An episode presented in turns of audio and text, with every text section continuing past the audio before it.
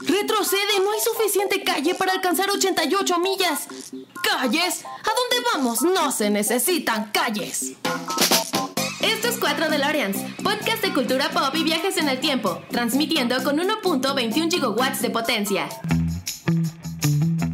Hola a todos, bienvenidos al episodio número 99 de 4 de Loreans. Muchísimas gracias por escucharnos, muchas gracias por los mensajes que nos dejan en las redes sociales, muchas gracias por sus likes, por ponerle corazoncito a las publicaciones y bueno, en general por ser parte de esta comunidad que, ha crecido mucho durante estos 99 episodios y la verdad es que estoy muy muy contento. Eh, pues la verdad es que se me ha pasado volando el tiempo, se me han pasado volando 99 semanas en las que hemos estado hablando de cultura pop y bueno, pues de verdad estoy muy contento, muy agradecido con todos ustedes por ser parte de esto, por ser parte como algunos de ustedes como participantes en este, en este podcast y algunos otros como podescuchas.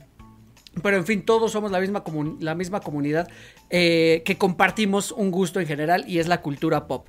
Y bueno, para seguir hablando de cultura pop, está del otro lado de la cámara, ya lo están viendo ahí, ustedes han invitado, mi querido amigo Fidel. ¿Cómo estás, amigo? Muy bien, Eric, todo muy bien.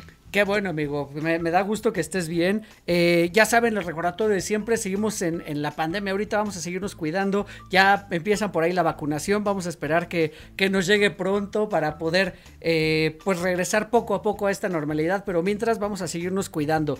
Amigo, vamos a hablar hoy de una película que la verdad es que ya tenía un poquito olvidada pero que de verdad me parece, me parece excelente y una de las mejores películas de este cineasta eh, Martin Scorsese. Y el tema que vamos a platicar hoy es Pandillas de Nueva York. Cuéntame, amigo, ¿cómo se te ocurrió Pandillas de Nueva York? ¿En qué momento pensaste, ah, ese sería un buen tema para 4 de Lawrence? Ah, lo que pasa, eh, yo, como tú bien sabes, yo tengo años que no veo televisión. Yo tengo, no sé, como 10 años que no veo televisión abierta, no me gusta. Este, em, pero iba, iba en un, no me acuerdo si fue en Samsung, en City Club, iba caminando por ahí por las pantallas y de pronto en un, comercial de televisión porque están, estaban No, que te iba a decir, no me, no me digas que te quedaste viendo la película completa otra vez como cuando viste Avatar. No, no, esta vez pues, estaban, este, no, esa escena que te estoy padre. No, esta vez estaban, eh, está la televisión abierta puesta y anunciaron la, de Pandillas de Nueva York y me acordé, dije, bueno, esa película es muy buena, o sí me gustaría hablar de ella, entonces este, por eso se me, se me ocurrió. Y fíjate que Martin Scorsese es un director, bueno, Pandillas de Nueva York es película del 2002 y es... Eh, y Martin Scorsese es un director con una, carrera una carrera súper, súper prolífica. Tiene muy, muy buenas películas.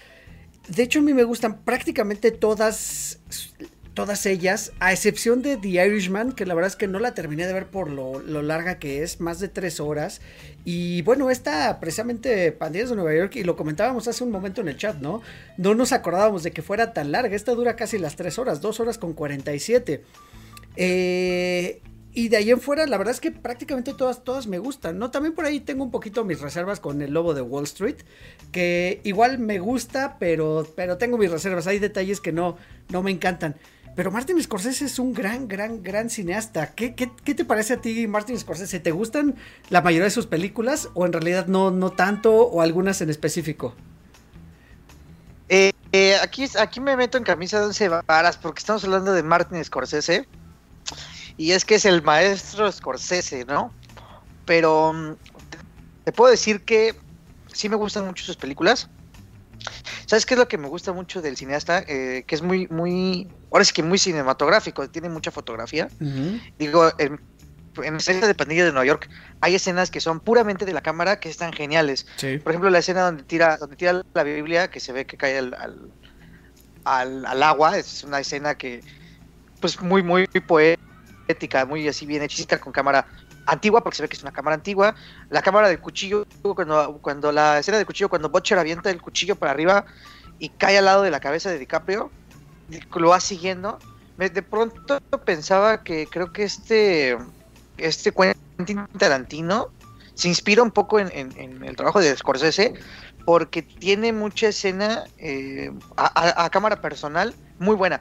Entonces, eh, yo creo que es lo que me gusta de, de Martínez Scorsese, la, parte que le mete mucha fotografía, que tiene que su fotografía no es oscura, pero tampoco es muy luminosa. La, la, tableta de colores que utiliza me parece muy apropiada. Sobre todo cuando quiere dar los sentimientos adecuados de, las, de las escenas. Eh, por ejemplo, cuando lo está cuidando esta Cameron Díaz a este DiCaprio en la cueva, pues quiere mostrar calidez. Entonces, la escena no es tan no es tan oscura, pero al mismo tiempo pues se siente la calidad desde la cámara, eh, la, batalla final con los azules muy bien, muy bien este, organizados. Yo creo que es lo que, lo que a mí me gusta de Scorsese. Pero no, yo decía, me voy a meter en cabeza de once varas porque el señor Scorsese, pues parece que nadie lo podría criticar, ¿no? Aunque en esta película le critico algunas cosas de guion. Sí, sí, un poquitín. De hecho, la película yo creo que podrá dividirse en tres partes.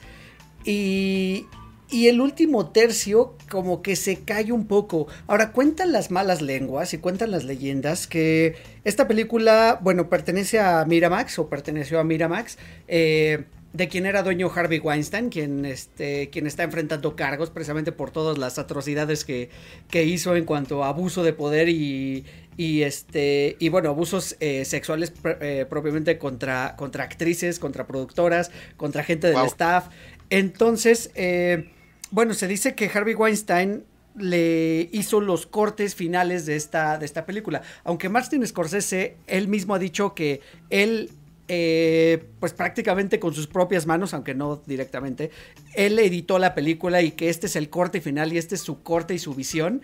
Las malas lenguas dicen que no, que, que Harvey Weinstein es el que le dio el último corte y pareciera que le faltan escenas que le den cohesión a la última parte de la trama.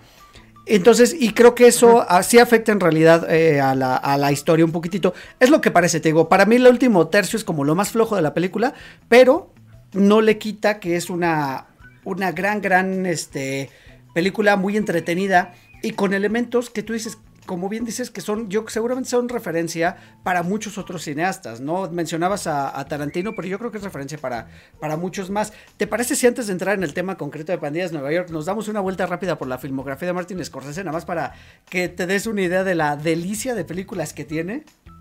Hmm.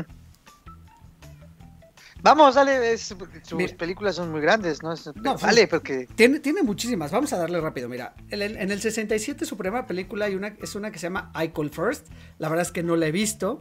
Luego en 1972 tiene otra que se llama Boxcar Bertha, la cual tampoco he visto. Después tiene Calles Peligrosas o Mean Streets y aquí empieza con uno de sus primeros actores fetiches en el 73 con Robert De Niro. Después en el 74, eh, una que se llama Alicia ya no vive aquí. Y en el 76... Ah, sí la he visto, es buena. ¿Alicia ya no vive aquí? Sí, la pasaban en el 22. Fíjate que esa no la he visto, pero si tú me la recomiendas, amigo, le voy a echar un ojo. Sí, vela, es muy buena. Ya estás. Eh, y luego en el 76 tiene Taxi Driver, de nuevo con Robert De Niro y una muy joven Jodie Foster. Y es Taxi Driver es de mis películas favoritas, es de mis películas favoritas en la filmografía de Martin Scorsese y que además eh, creo que es la película que lo hace saltar al, pues al reflector, ¿no? Quien, pone el reflector de Hollywood encima, encima de él. Taxi Driver, gran película con mucha violencia, eh, con este antihéroe, de esos primeros antihéroes del cine que podemos identificar como eso. Entonces, la verdad es que muy, muy, muy bien y muy bien actuada. Eh, luego en el 77. Are you talking to me? Exactamente. Escenas icónicas del cine que no, no podemos dejar pasar. Eh, en el 77, New York, New York, con Liza Minnelli y Robert De Niro otra vez. Luego, otra película que es muy buena en 1980, Toro Salvaje, con Robert De Niro y Joe Pesci. Eh, esta película donde Robert De Niro es un boxeador. Híjole, la verdad es que es bien, bien buena porque es, es digamos que a lo mejor es un poquito la clásica historia del boxeador que es un héroe arriba del ring, pero todas sus actitudes debajo del ring lo hacen que pierda todo lo que está fuera del boxeo, ¿no? La familia, los amigos, el dinero, etcétera. Es muy muy buena película, Toro Salvaje. En el 82, The King of Comedy, eh, de nuevo con Robert De Niro y Jerry Lewis, en la que dicen que se basó mucho el director, se me fue ahorita el nombre, el director de The Joker, para, para esta última entrega de Joker, la que vimos en 2019. Eh, después de La Hora en el 85, esa no la he visto. Pero luego está El color del dinero en el 86 con Paul Newman y un muy joven Tom Cruise, que también es gran película. Ajá, sí le vi. Y luego esta película que estuvo censurada por muchos años, en 1988, La última tentación de Cristo con Willem Dafoe. Ah, ¿a poco es de Scorsese? Es de Scorsese, así mismo. Ah, órale. La bueno, verdad- sí suena, sí suena. Suena, Sí suena. no, y la sea- verdad es que. Y, y- y que lo mantuvo en el ojo del huracán, ¿no? Por todo, pues precisamente por lo que, la- lo que trata la, la película. Y después, 1990, Goodfellas, o Buenos Muchachos, de nuevo Robert De Niro, Goodfellas. Ray Liotta y Joe Pesci, de sus primeras películas de gangsters, eh, donde también se mueve como pez en, la- en el agua, ¿no? Haciendo películas de gangsters. Claro. Eh, después, la grandiosa Cabo de Miedo del, 90 del 91, a la que, Uy. a la que los Simpsons le hacen parodia. Pero es que es muy buena. Uf, es grandiosa, grandiosa. De hecho, yo buena. llegué, yo llegué a ella por la parodia de los Simpsons. Sí, yo también. Ah, igual. En los Simpsons es Cabo de Miedosos, ¿no? Se llama el episodio, si no me equivoco. Ajá, Cabo de Miedosos. Después, La Edad de la Inocencia, eh, de 1993, donde ya, donde ya tienen participaciones Daniel Day-Lewis, también está Michelle Pfeiffer y Winona Ryder. Y Ah. después, otra de mis favoritas de Martin Scorsese, que es Casino, de 1995. Ah, sí, me dan, esas me la han recomendado y no he tenido la oportunidad. Dicen que es muy buena. Puta, es, es grandiosa, con igual Robert De Niro, Sharon Stone en un papel impresionante y Joe Pesci otra vez. Cuando la veas, acuérdate de mí en la escena, no te voy a mencionar más, pero la escena donde hacen algo con un martillo. Puta, Ok. es impresionante. Te, te acuerdas de mí cuando la veas. Casino Ok. también de mis favoritas. Después tiene una que se llama Kundun 1997, que trata como la vida del Dalai Lama, desde que es niño Ah. hasta que es adulto. Híjole, esa no la he visto. A mí me gusta. Sí, no se me antoja nada. sí se, es que está más espiritual, pero está chida, está bonita. La verdad es que no se me antoja ni un poquito, nunca se me antojó y híjole, no sé si ahora la vería. Vela, yo creo que como adulto la, la puedes disfrutar más mejor. Tal vez, tal vez ya como adulto le puedo echar un, un ojo a esas películas que son un poquito más contemplativas. Eh, Vidas al Límite, 1999, con Nicolas Cage. Esta no la he visto, pero me suena muchísimo. Quizá he visto los trailers o, o- o en algún comercial o algo así. Que Nicolas Cage es un paramédico y que se le aparecen los fantasmas de gente que no ha podido salvar. Se me, y la verdad es que la tenía totalmente olvidada y se me antoja muchísimo ahora que, que estuve investigando sobre Martin Scorsese. Después, Eh, yo creo que sí. sí, oye bien. Sí, no, no, no, la verdad es que se oye bastante bien. Ya después tiene 2002, Gangs of New York, que es precisamente de la que vamos a hablar hoy. 2006, El Aviador, que no me vas a creer, pero no la he visto completa. O sea, la he visto por pedacitos todo el tiempo, nunca la he visto completa y, híjole, como que no me ha terminado de atrapar. Yo, la, yo me acuerdo que la he visto, pero no me acuerdo exactamente de qué trata esa. Pues es de, si no me equivoco, es la historia de este personaje expresamente dueño de una compañía de, de, de una aerolínea y que se vuelve loco, no me acuerdo si se vuelve loco de poder, se vuelve loco de dinero y que además, si también, a lo mejor me van a corregir los podescuchas ahora que, que, que, que escuchen este episodio, pero me parece que es la escena y de la que se de la que toman los los Simpson de esta historia de, del personaje este que no puede que tiene una ansiedad por las bacterias y por los microbios ok, Eh, ¿recuerdas la escena de la cumbancha? sí. Sí, sí, sí, la cumbancha volante. entonces me Ah, parece pues que sí, por de hecho, sí viene. la sacan de ahí, creo. me parece que de ahí Pero debe no de venir creo por... No, porque el capi- ese capítulo es del noventa y tantos y tú me estás hablando de una película del 2006. tienes toda la razón tienes toda la De hecho, razón no, de A menos hecho- que Se basa... ujú, No, se basan en un, en un tipo que le pasó eso, que se volvió loco y que se, que se dejó la barba, se dejaba las uñas y, y no quería salir. Es un, eh, o sea, sí pasó eso que, que le pasa a Burns. No, es que no recuerdo exactamente la, la referencia, pero no, no se basan en este. bueno, creo que en El Aviador hay una escena similar. La verdad es que ya los podescuchas nos estarán diciendo. Yo no, no lo recuerdo tal cual. Después, eh, mismo 2006, saca Los Infiltrados, de nuevo con Leonardo DiCaprio. Híjole, qué bárbaro. Los Infiltrados me gusta un montón. No lo he visto. No manches, tienes que verla porque además, eh, bueno, ahorita que entramos en el tema de pandillas de Nueva York, voy a hacer una referencia también a Los Infiltrados, donde creo que hace mucho mejor las cosas que en esta que en esta que vamos a tratar el día de hoy. Eh, 2010. Ah, eh, ya sé cuál es Los Infiltrados. Ya, es donde quiere ganar la confianza de un güey, ¿no? de, se, de se infiltra en la mafia de este Jack Nicholson. Ajá. con, con Leonardo DiCaprio y Matt Damon. sí, sí. Sí, no, sí, sí la he visto. Sí la he visto. Grandiosa, grandiosa, grandiosa película. Sí. Eh, después Shutter Island o La Isla Siniestra del 2010, que esa película es, me gusta un montón porque empieza siendo algo como paranormal, que parece que va a ser algo de terror, como de misterio, fantasmas, y luego se convierte ya en un thriller psicológico bien locochón. Me gusta muchísimo esa película también, y creo que Leonardo DiCaprio tendría que haber ganado el Oscar o en Shutter Island o en Los Infiltrados. Eh, yo fíjate que en el trabajo que hace Leonardo DiCaprio en esa película me parece increíble. Y ahora, ¿qué, te gusta pensar a ti del final? ¿Que él sabía que estaba loco? ¿O que, o, que ya de plano aceptó la lobotomía porque ya no quería sufrir? O sea, yo, fíjate, tiene, tiene mucho que no la veo.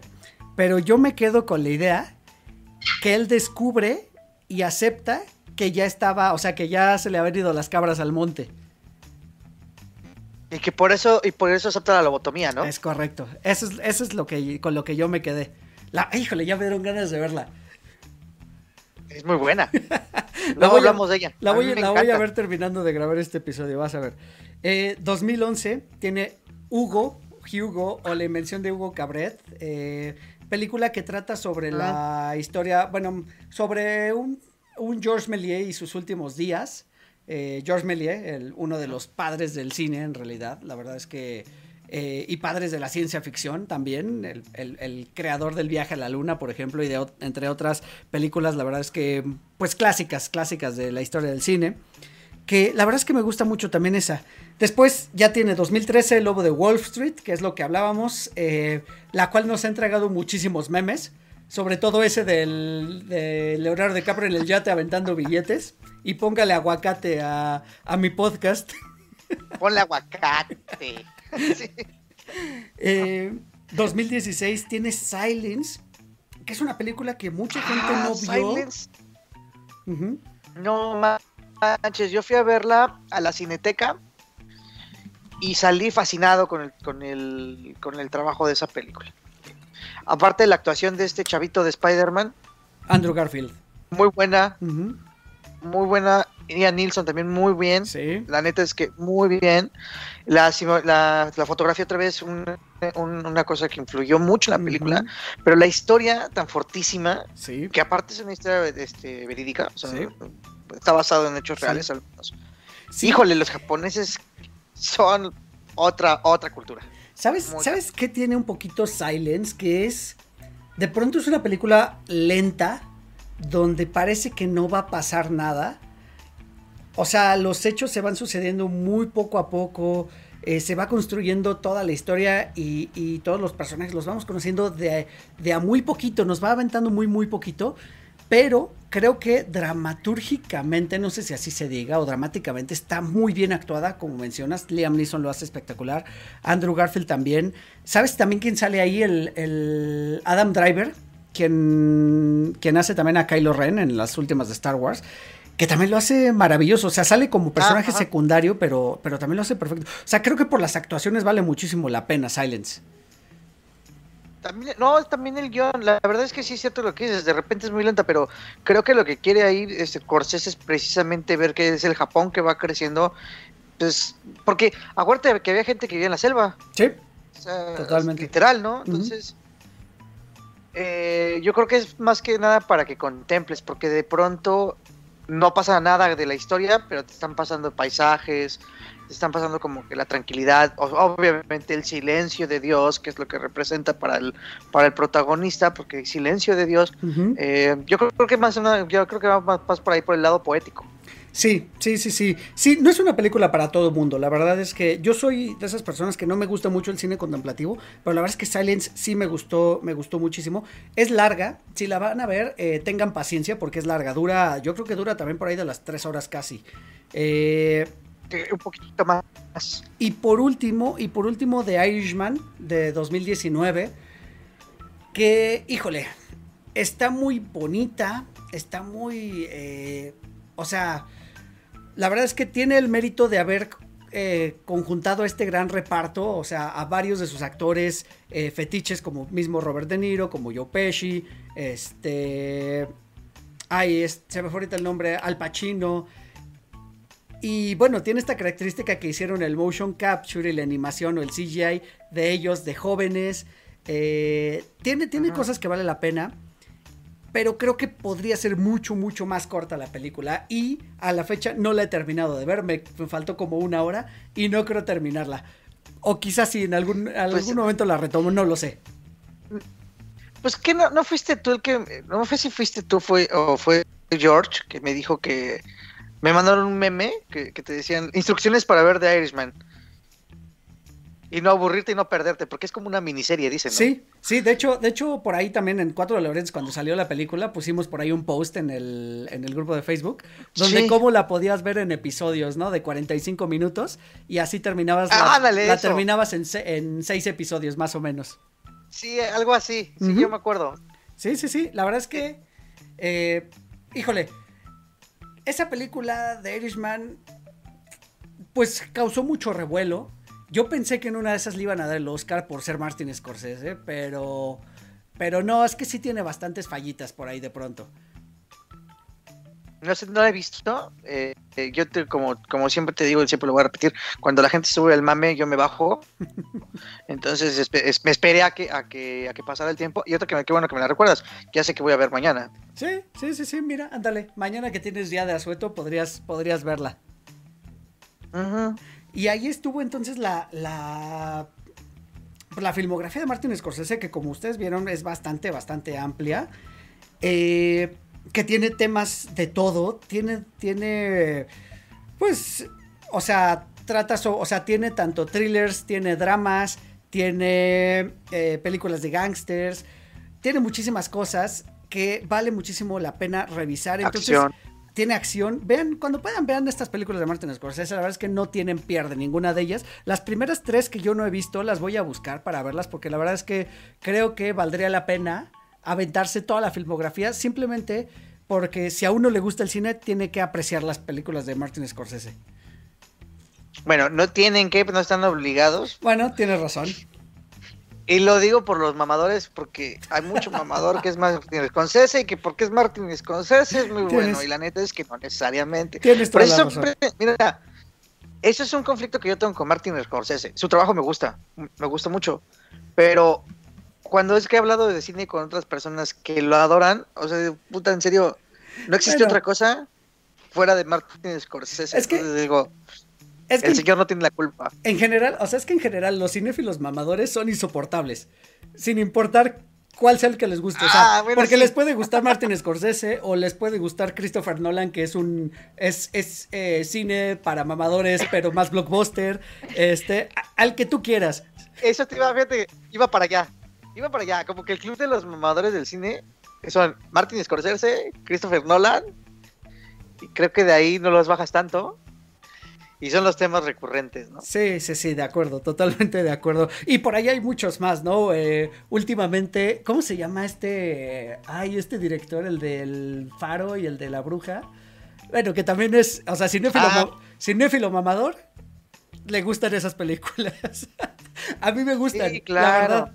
Pero debo reconocer que el faro tiene sus fallas, debo reconocer que la bruja tiene sus fallas y que no son lo que parecen, aunque ambas son buenas películas, tampoco es de ponerse el monóculo y, y, analizarlas así profundamente. Y fíjate, por ejemplo, hay cinéfilos mamadores que no les gusta este, el que hizo las de Split y la de Fragmentado y eh, ay, se me fue ahorita su nombre. Sí, sí, sí, ya sé de Night Shyamalan. M. Night Shyamalan, sí. Night Shyamalan. Ajá, sí. Ese que y por ejemplo, hay muchos que no les gusta. Y a mí me gusta mucho ese güey porque siempre te. Lo que me choca es que siempre te deja un, un mensaje este, co- como en tu interpretación. Lo que me gusta mucho, lo que me gusta mucho es que da muchos giros de tuerca muy buenos. Eso, sí, totalmente. Sí, yo sí lo consideraría como uno de los, pues de los principales directores en cuanto a eso, en cuanto a hacer buenos giros de, de tuerca. Eh, y ya lo habíamos platicado, de hecho hay un episodio de Giros de Tuerca donde hablamos de algunas de sus películas, vayan a revisarlo, está ahí en, en, Sí, eh, la página, bueno ahí está en la página de YouTube de Cuatro de Lorenz, vayan a, a escuchar ese episodio cuando, cuando tengan un chance. Y ahora sí, amigo, Pandillas de Nueva York, interpretada por Leonardo DiCaprio como Amsterdam Ballon. Leonardo DiCaprio, que en el 2002, pues venía de hacer Titanic. eh, entonces era una gran estrella, era un imán de taquilla en ese momento, o sea, estaba súper, súper hot. Eh, Daniel Day-Lewis como Bill the Butcher. ¿Qué, qué, qué gran actuación. Me parece que también es uno de esos antagonistas ya muy fácil de identificar en el cine. Me refiero a Bill the Butcher, no, no a Daniel Day-Lewis como tal. Daniel Day-Lewis me parece un gran actor. eh, yo lo ubico mucho en otra película de los hermanos. No, perdón, de Paul Thomas Anderson. La de Petróleo Sangriento. Eh, donde también hace una actuación maravillosa. Y bueno, esta última, donde creo que precisamente se ganó el Oscar hace un par de años en Phantom Thread, que él actuó muy bien, pero creo que actuó mejor en Petróleo Sangriento. Entonces creo que le dieron, le dieron su, Oscar por una película atrasada, ¿no? En Phantom Thread, la verdad es que es otra de esas películas que son muy contemplativas y que de- en las que no pasa nada. La verdad es que me aburrí muchísimo, pero debo reconocer que Daniel Day-Lewis actúa, actúa maravillosamente. Y aquí haciendo a Bill the Butcher, es de esos antagonistas que se te quedan grabados, ¿sabes? Con su pelo engominado, o sea, largo, engominado. A eso iba yo. Su, su Sí, mostacho así grueso. El ojo.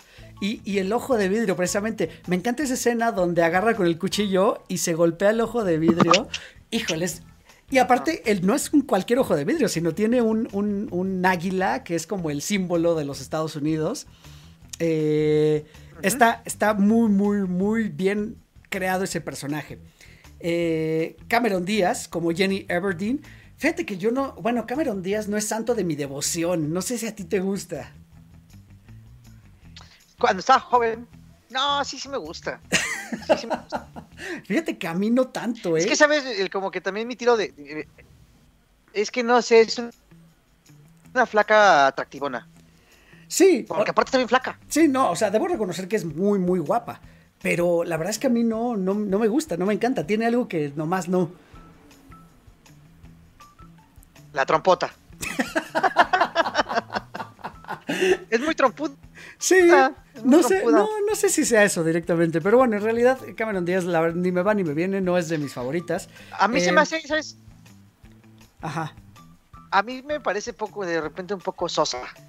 Sí. Y es que hace mucha comedia romántica, ¿no? También, entonces a lo mejor la tenemos como encasillada en Ah, dale, eso. también. Yo creo que va por ahí, como estigmatizada. Un poquito, un poquito, sí. Eh, y bueno, un- eh, varios personajes más que ya son secundarios, que son muy buenos actores. Por ahí Brendan Gleeson, este, John C. Reilly. eh, este que yo no lo conozco tanto, Jim Broadbent, pero su personaje es importantísimo, que es este Tweed, el jefe Tweed, Boss Tweed, que además es un personaje que existió en la vida real. Entonces, por eso es importante su personaje. Y por último, una muy, muy corta aparición de Liam Neeson como el Priest Ballon, el sacerdote Ballon. Este, Ah, y lo hace bien, fíjate. y además está casi irreconocible, ¿no? ¿No te costó trabajo reconocer a, a Liam Neeson? Que no, lo estamos acostumbrados No. a verlo. Pues yo estoy acostumbrado como a verlo un poquito más. Pues sin el bigote, no tan. Aquí se ve como muy adulto.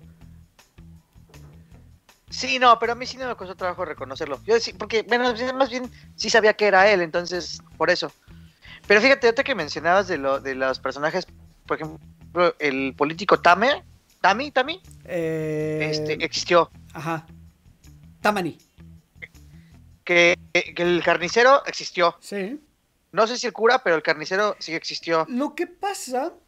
El que, el que- Ajá. Lo que pasa, lo que pasa es que esta película en realidad está basada en un libro eh, del mismo nombre, Gangs of New York, escrito en para allá iba. 1928, un libro que cuenta precisamente estas historias de, de cómo se fue creando Nueva York, esta ciudad tan cosmopolita, esta ciudad de las más importantes del mundo, eh, una ciudad que, que, yo creo que a todo el mundo nos gustaría conocer, ¿no? Y, y, la historia de Nueva York es riquísima. Y aquí creo que encapsulan muy bien cuáles son sus orígenes y también el mensaje donde, pues, la historia se hace por... Es la conjunción de muchas cosas, ¿no? De pronto lo que hagan pocas sí. personas deja de tener valor a futuro para la posteridad, ¿sabes? Claro. Entonces, en, e, de eso más o menos trata el libro. Y luego, siendo Martin Scorsese un cineasta neoyorquino, pues con más razón. Uh -huh. De hecho, él quería hacer la película desde los años 70, pero por X o Y no, no había podido hasta que a, finalmente a, a, en los 2000 logró, logró realizarla. Sí, claro. Sí, sí sabía que él quería realizarla. De hecho, en, la, en los datos curiosos que, que estuve viendo, eh, también vi que, que al final pudo grabar hasta Italia porque encontró allá un megaset uh -huh. donde algunos italianos habían hecho trabajo y un italiano le ayudó con la, con, con la fotografía y con la, con la escenografía. Y pues es curioso que grabe una historia de Nueva York pues hasta Italia, ¿no? Uh -huh. eh, pero ¿Qué? encontró la ocasión. Que de hecho, eh, y perdón, perdón, te voy a interrumpir tantito porque aquí hay un paréntesis. De hecho, el personaje de, de, de Bill the Butcher lo iba, o sea, lo tenían pensado para que lo hiciera este Robert De Niro. O sea, el actor fetiche de Martin Scorsese. Pero como la película se iba okay. a filmar en Italia, Robert De Niro dijo, no, yo no trabajo fuera del país, así que lo siento, mano. Hazle, hazle oh. como puedas. Y bueno, también por ahí estuvo, no manches, estuvo pero... por ahí contemplado William Defoe y pues bueno, terminó siendo Daniel Day-Lewis y creo que lo hizo maravilloso. Muy bien, no, de hecho lo hace muy bien. Digo, yo me di cuenta que era él hasta la escena donde le cae tierra cuando están este, peleando ya este él con, con, con DiCaprio. Uh -huh. Así me di cuenta. Porque, como bien dices, o sea, sabía que era él, pero no lo reconocía tanto hasta entonces, porque tiene un característico muy, muy de fisiología muy, muy marcado este hombre. Yo me acordaba que trabajó en The Walking Dead, estuvo en Corazones de Hierro y todo, pero en esta película en particular su actuación se me hace extraordinaria, porque no es, no es, o sea, ni siquiera es como el de Punisher, no, o sea, es, es un actor completamente diferente en, esta película. Totalmente, totalmente, totalmente. Y bueno, como dices, el hecho de que hayan tenido que grabar en Italia, pues tenían que ver con, con la magnitud de escenarios que Martin Scorsese quería, quería desarrollar. O sea, quería realmente crear un megaset donde hubiera calles con edificios y que los edificios por dentro no fueran únicamente la fachada, ¿no? Sino que por dentro también estuvieran construidos y tuvieran sus pasillitos. Y fue lo que le permitió hacer tomas, la verdad es que muy, muy impresionantes. El mismo puerto está construido dentro del set. Entonces, sí. eh, precisamente él necesitaba como todo ese espacio y bueno, aprovechó que en Roma estaban estos estudios y ahí fue donde construyeron precisamente con la ayuda, ahorita se me fue también el nombre del director de arte, quien fue quien ayudó a construir todos estos sets, que vamos, ahora vamos a, vamos a hablar de algo, eh. en los 2000 estaba como el apogeo del CGI, de las green screens, eh, empezaban todas estas producciones a ser más, hoy entre comillas, baratas para hacerse con. CGI. Y Martin Scorsese, quizá a lo mejor a sus cincuenta y tantos años que tenía en ese entonces, eh, él pensaba que, pues, que, o quizá no confiaba en la tecnología y prefirió irse por lo realista. Y creo que valió mucho la pena. Sí, sobre todo, sobre todo por lo que te decía del trabajo fotográfico. O sea, uh -huh le permitió mucho alzar la cámara, aventarla hasta donde él quiso, eh, le permitió, como bien dices, usar la calle como elemento de escenografía, pero también como elemento de filmación. Entonces, eso hace que las, las escenas donde se están matando los soldados civiles, a, a, la, a la, los soldados de la, de la, sí, los soldados de la Unión a los civiles, eh, como las escenas son dentro de la calle, se ve, se siente más. Uh -huh. Y lo que te decía, ¿no? Que la cámara está muy close off, entonces puedes ver la, el sufrimiento de la gente, los golpes que se dan. De hecho, lo notas mucho también en la primera escena, que la primera escena ya te, a los tres minutos ya tienes acción, ya están matando entre ellos. Sí. Pero puedes ver cómo entra el cuchillo literalmente en el otro, ¿no? O sea, sí. Eh, esa parte como que la, la cuida mucho y se ve muy bien. Puñetazos, cortas de cuenta que voy a pegar la cámara, hago esto, sale el, escena y ve el otro como, como, se avienta para atrás, ¿no? Sí, sí, sí, sí. Y la verdad es que, bueno, vamos, vamos a rápido. ¿De qué va Pandillas de Nueva York? Pandillas de Nueva York en realidad es una historia. Tiene varias cosas. O sea, es una película que es bastante gráfica. Es gore, de cierto modo. Tiene muchísima sangre. Casi, casi te puede salpicar la sangre. Eh, y pues es una historia que va de venganza prácticamente. Ese es el, como el hilo conductor de la historia, la venganza. El argumento. El argumento, exactamente. Es la venganza de, de Amsterdam Ballum, quien vio eh, morir a su padre, eh, pues prácticamente de, en primera fila. Y este. Y bueno, quiere vengarse del, asesino de su padre, ¿no? Es una película que va de honor también. Es una película que va de. Eh, pues de, de, de racismo de, este racismo que, tienen estos que se hacen llamar los nativistas o los nativos americanos para con los inmigrantes. Los nativos americanos. Para con los inmigrantes que llegaban de Europa en ese momento, ¿no? Principalmente de Italia y de, de Irlanda. Y que además es muy interesante porque pues prácticamente la historia de Nueva York se hizo a través, y la historia de Estados Unidos, ¿no? Se hizo a través de la, de la inmigración. Entonces es muy interesante ver cómo están estas personas, este grupo de personas que se resisten a aceptar esos cambios. ¿No? Y que se creen puros y, tienen todos estos prejuicios. Y bueno, y es que la historia de Nueva York es riquísima desde esta leyenda de este colonizador holandés que llegó a la isla de Manhattan y se la compró a indios nativos americanos. Cuenta la leyenda que por 24 dólares, que en realidad pues eso ha crecido más bien como, como mera leyenda. En realidad lo hicieron por algunos bienes, dinero de la época, eh, algunas joyas, etcétera, Whisky. Seguramente, no lo dudo. Eh, y pero bueno, compraron la isla de Nueva York, compraron estos terrenos y se asentaron ahí, ¿no? Después ya hacia los 1700 pasó a, ser propiedad de... De hecho, primero se llamaba Nueva Ámsterdam, luego pasó a ser propiedad de los ingleses y ahí fue donde adquirió el nombre de Nueva York. Eh, y todo esta, esta película en realidad sucede mientras estaba la gran reforma de la ciudad de Nueva York, que es algo súper interesante y no los quiero volver con ello, pero bueno, en general eh, los, los gobernantes de Nueva York le encargaron a un ingeniero y arquitecto que trazara la ciudad.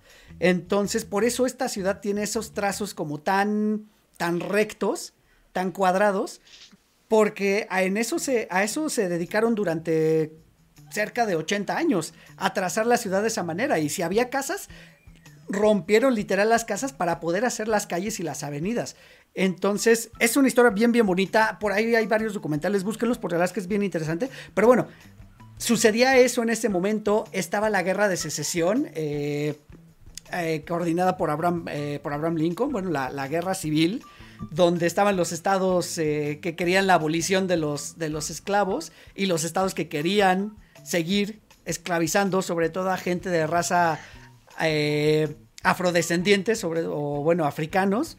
Entonces esta, esta guerra que fue muy cruenta, y digamos que ese es el, el ambiente en el que se desarrolla la película y que viste muchísimo, muchísimo del drama y entendemos lo de los personajes. Ahora, punto y aparte, tenemos los cinco puntos, que es este barrio de Nueva York, que parece que está al margen de toda ley, que está al margen de lo que podría suceder en general en el país y están estos grupos, que es lo que me encanta y que se ve desde el principio como los grupos de pandillas, voy a entrecomillar pandillas, se denominan entre ellos y se agarran a golpes nada más por querer controlar eh, pues esta, ¿qué se le puede llamar? Este barrio, esta colonia. Pues es que es un punto estratégico. Entonces, eh, pues sí, el que tenía el, control de los cinco puntos tenía básicamente el control de la ciudad. Porque acuérdate que aparte ahí era el, mercado negro, ahí era. Eh, ahí era donde estaba el billete. Entonces, realmente el que tenía el control de, los cinco puntos iba a ser dueño de todo. Por eso Butcher se pelea por, el, por ese pedazo de, por ese punto tan importante. No, Digo, Butcher al final es más poderoso que el alcalde. Totalmente. De hecho, él mismo se denomina el rey de Manhattan o el dueño de Manhattan. En alguna escena él mismo se hace llamar a sí mismo el dueño de Manhattan. Ahora, está, está bien padre eh, toda esta situación de, de digo, padre en el, en el, sentido de la película, esta situación de, de cómo los inmigrantes, y de hecho hay una escena preciosa de cómo llegan los inmigrantes en barco porque, bueno, en Europa venían, venían huyendo de la guerra, como siempre, venían huyendo de, de las plagas, venían huyendo de muchas cosas y llegan a, de la pobreza principalmente, llegan a América con la promesa de que América es la tierra de las oportunidades. Y, y, llegan y es muy chistoso eh, y me encanta esta escena, es un plano secuencia también súper bien filmado donde se ve que llegan los inmigrantes de un barco, así como se van bajando, los nacionalizan norteamericanos y luego los inscriben al ejército y los suben a otro luego, luego al ejército. Sí, ya, embarcarlos para ir a pelear a una guerra que ellos ni, eh, ni, Y al mismo tiempo están bajando los ataúdes. Y al mismo tiempo están bajando los ataúdes de los muertitos de esa guerra que es de las guerras también más, este, más crueles que ha tenido la humanidad. Pues no sé si la humanidad, pero al menos en la historia de, en la historia de Estados Unidos fue una, fue una cicatriz muy fuerte la realidad de las cosas que yo no, yo sabes, nunca, yo no he ido a, Estados Unidos, pero sí conozco gente que vive en el, sur, en el sur de Estados Unidos y, y cómo les dolió que se aboliera la, esclavitud en el sur, ¿eh? Y no, pero sabes que más allá de eso, esas ideas se quedaron muy fuerte en la en la idiosincrasia de ciertos americanos, ¿no? De ciertos estadounidenses. Tal es el grado que se han quedado que a la fecha siguen teniendo esas ideologías. O sea, hoy, pleno 2021, siguen teniendo esas ideologías de ser superiores nada más porque son blancos. Pues de hecho, una vez, por eso nació la Asociación del Rifle, la, bueno, la Asociación Nacional del Rifle, este, por eso nació la, el, bueno, el Ejército de la Unión, cuando ya por fin fue derrotado, de todos modos se quedó con su bandera, ellos todavía tienen su bandera, y se reúnen todavía con su bandera, esta de la Cruz Azul, Sí. Y la bandera roja. Eh, sí, la neta es que es muy, fue muy permeado. Vamos, pues es que ah, volviendo a la película, los orígenes de Estados Unidos, como bien dices, pues vienen de, de, inmigraciones. Eh, desde antes, ¿no? Desde la colonización. Y en esta, por ejemplo, se nota, como bien dices, el, poder de la supremacía americana, más, más que más que blanca, primero americana y luego así se, ve el racismo hacia, los afroamericanos. Esta, esta es lo que también creo, creo que lo que me gusta mucho de esta película, que te cuenta muchas subhistorias en, una sola, en una sola trama que, vale la pena observar, porque como bien comentabas, está basada en el libro del mismo nombre en inglés y, eh, y cuenta entonces pequeñas historias que se unieron en esa película. Eh, tanto, tanto permea la, en, la, en, la, en la psicología social el estilo de vida que por eso Butcher no le importa ir a matar al nuevo sheriff recién electo. Porque él quiere quedarse con, la, con, lo que él siempre ha vivido y que le ha funcionado. Claro. Este personaje, eh, por ejemplo, como bien dice, se, se, proclama rey, y más que como un rey, es como un César, ¿no? Lo vemos en la imagen esta donde está acostado con, con tres mujeres desnudas disfrutando de su imperio, y va y se le levanta con este DiCaprio para reclamarle pues que agarró algo que no era de él. No, agarró algo que era de él y eso no, no lo tenía por qué haber hecho. Entonces, más que, más que como un rey, es como un emperador que quiere mantener todavía el orden. Y dice una frase ahí muy importante. ¿Sabes por qué he mantenido todo esto? Porque por el miedo. Si alguien se mete conmigo, no la va a contar. Y, pero más que nada el miedo no es el miedo que él inflige, sino el miedo que él siente. Porque, y de hecho lo, lo, dice muy bien cuando, cuando le pregunta al DiCaprio, oiga, ¿en qué no puede dormir? Le duele el hombro. Dice, no, yo, duermo con un ojo abierto y nada más me queda uno. Entonces, es eso, ¿no? Sí. Y permea mucho, o más bien, ahí ves un American, American, American, orgulloso de ser American. No, eso es lo que, lo que, lo, lo que representa Butcher su muerte se me hace poco poética, pero es bien como lo que dijiste hace rato, que pues ya al final como que se les fue de la mano el guion, es la crítica que yo te quería decir, o sea, yo critico el guion que, por ejemplo, DiCaprio de pronto, en, bueno, este Balon, de pronto como que gana la confianza de Butcher muy rápido. Sí. Y la pierde también así de rápido. Pero ahí como que la trama dices, bueno, güey, o sea, ¿qué onda? Además, vemos que, que DiCaprio está como en un, como en un dilema porque lo dice cuando está narrando, dice es que cuando te cobijan las alas de un dragón, realmente son cálidas, ¿no?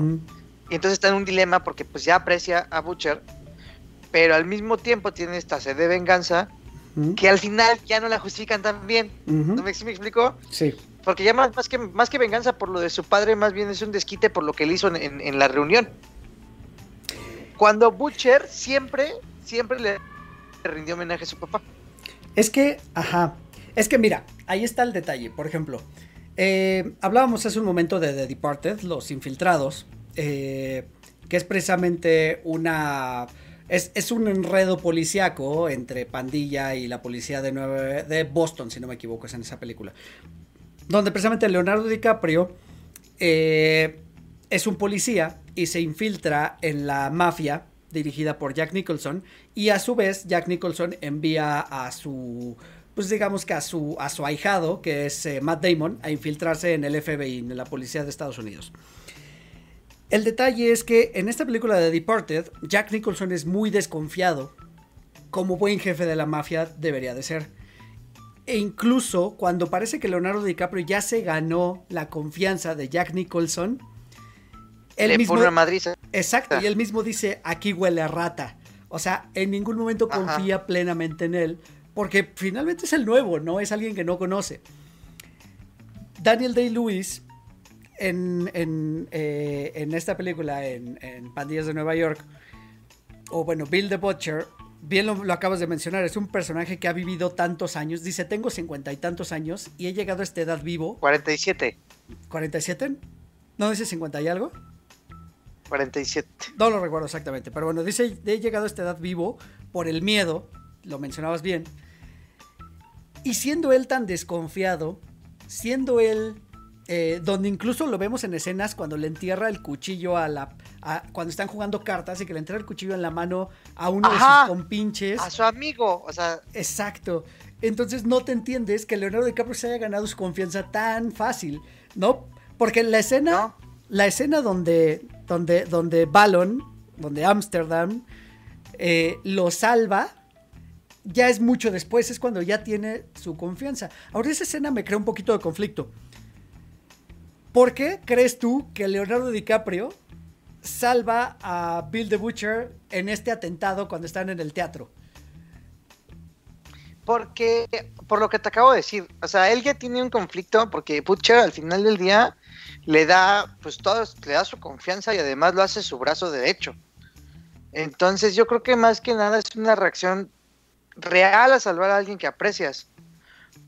Es, lo, pues, la crítica que yo le hago, o sea, a, a esta película es la crítica que yo le hago, o sea, me gusta mucho cinematográficamente, pero en la historia me quedan a deber esa parte, porque precisamente te digo, yo creo que lo salva porque lo aprecia, pero al final entonces, ¿por qué te vengas? O sea, fíjate, ya le hace las apuestas, ya le cobra las apuestas, o sea, tiene la confianza para cobrarle la lana, le consigue los eventos, eh, le pone gente, eh, básicamente está haciendo todo el trabajo sucio que Butcher ya no tiene que hacer porque tiene a DiCaprio haciéndolo. Entonces, ¿por qué regresan tus ganas de vengarte? Ahora, en la traición del amigo, eso, eso es de- el detonante que podría como que ser el switcheo. Sin embargo, con todo y la traición, bien Butcher lo, lo pudo haber perdonado. Porque no tiene ningún problema. Porque al final del día, si el niño ya no se quiere vengar, no pasa nada. Sí. Sigue siendo mi compinche. Sí, Pero el hecho de que sea el hijo del enemigo ya lo cambió, pero no lo justifica también. sí. O sea, Y como que, ah, tú eres el malo entonces. Y fíjate que aún así hay un par de escenas donde mismo DiCaprio eh, lo vemos como pensativo, como enojado consigo mismo, porque eh, por eso precisamente, o sea, él al carecer de una figura paterna, porque él te, que tendría- te gusta que tendría 6, 7 años cuando, cuando mataron a su papá. O 6, 7 años. Estuvo cerca de 12 o 14 años en un este, internado, en una correccional. Y Y este. 16. Ajá, y luego se encuentra a Bill the Butcher que lo, lo adopta como un hijo. Entonces, precisamente encuentra en él esa figura paterna y sí de pronto, creo que de pronto sí eh, el director nos quiso dar a entender que tenía ese conflicto porque no sé si te acuerdas de una escena donde él está lanzando el cuchillo precisamente como pensando en eso, ¿no? Pensando en la venganza que, que va a tener. Ahora, yo leía más bien el hecho de que lo haya salvado, o la lectura que yo le daba, es que lo salva para que nadie le arrebate su venganza pero no sé si ya es una lectura demasiado profunda que yo lo estoy dando, o sea, si ya me estoy, este, si ya me estoy haciendo una chaqueta mental. No, no creo, fíjate, podría tener sentido, sin embargo, oh, pues tiene sentido. Ya si me voy, si me pongo profundo, sí, sí es cierto, sí estás, sí estás profundizando un poco, pero sí tiene sentido. Entonces, porque incluso después de que lo salva, va y llora, ¿no? O sea, llora de coraje de que pues salvó al hombre del que se quiere vengar.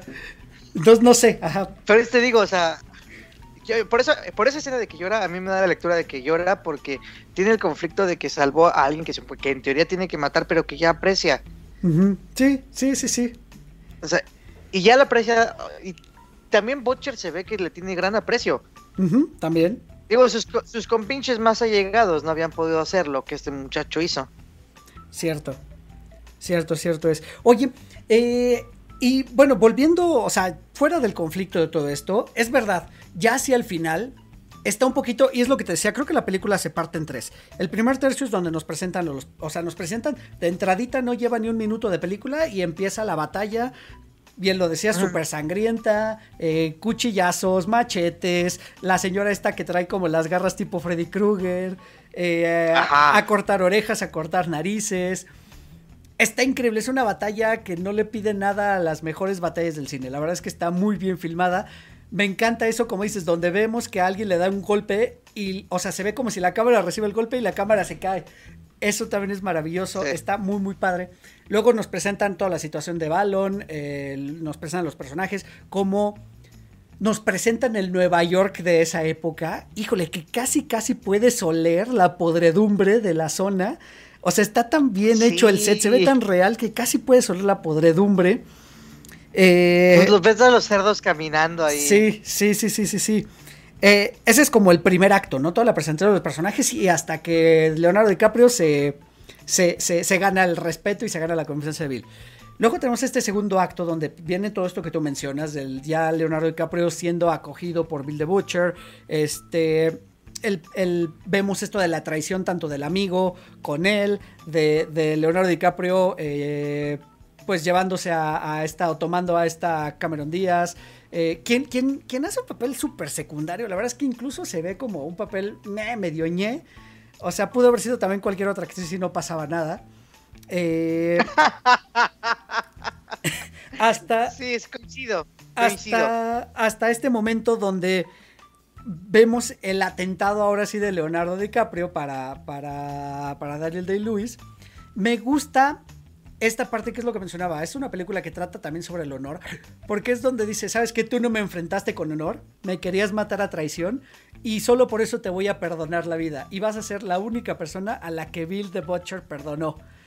Y le marca la cara con un, con un cuchillo, ¿no?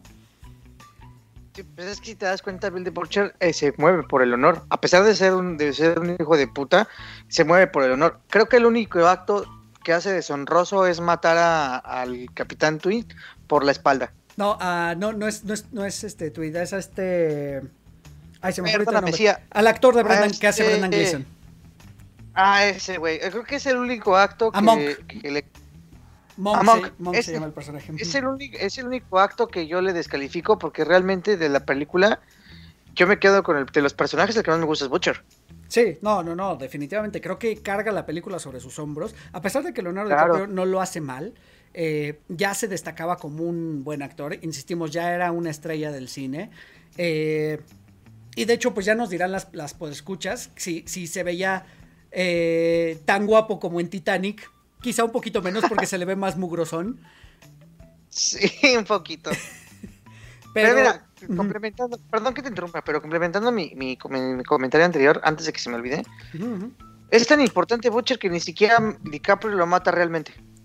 Es que a eso es a lo que quería ir, porque después ya se viene este tercer acto, donde pues ya Leonardo DiCaprio digamos que se vuelve como en este redentor de las tribus extranjeras Ajá. y vuelve a juntar a todos los grupos de, de inmigrantes para, para ponerle un alto ¿no? a Bill the Butcher y para desafiarlo eh, con esta secuencia de las elecciones que es, es, es como graciosa involuntariamente Sí.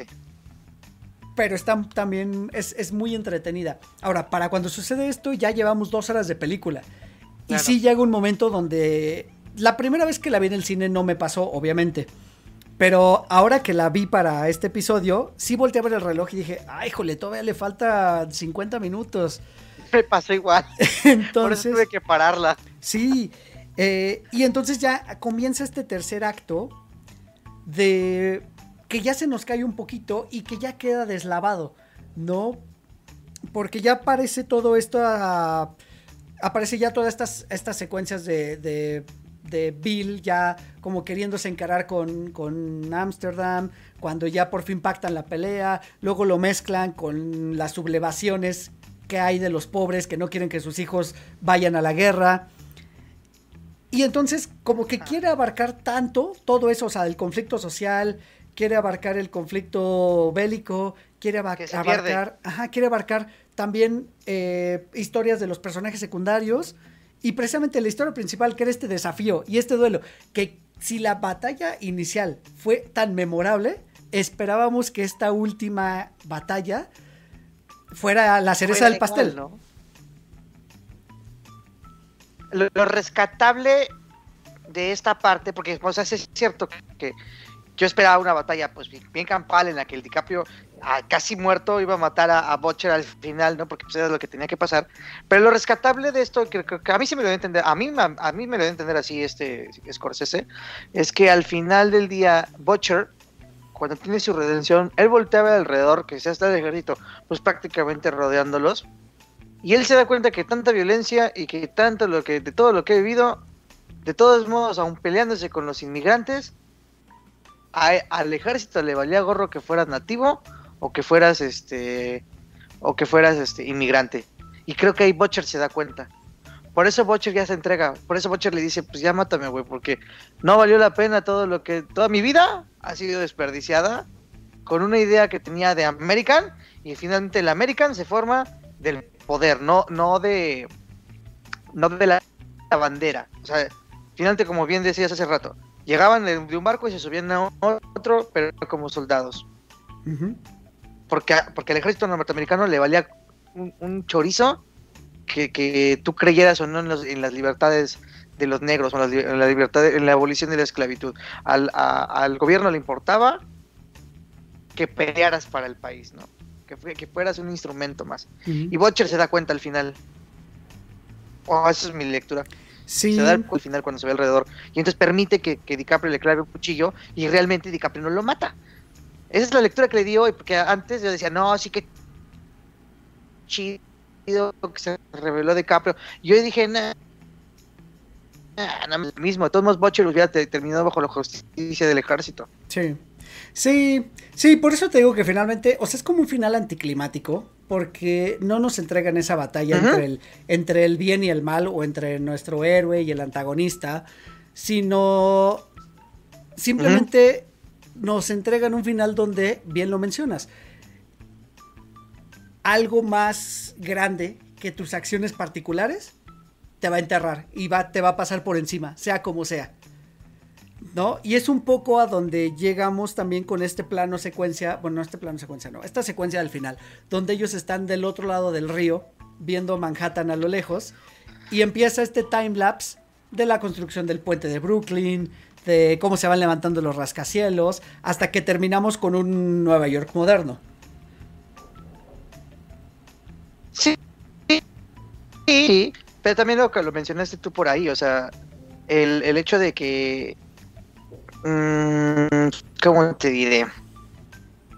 Lo que estabas diciendo de la escena esta donde eh, subían los soldados y bajaban los muertos y y todo eso me decías, me mencionabas, es que las acciones de unos pocos serán olvidadas para el futuro, ¿no?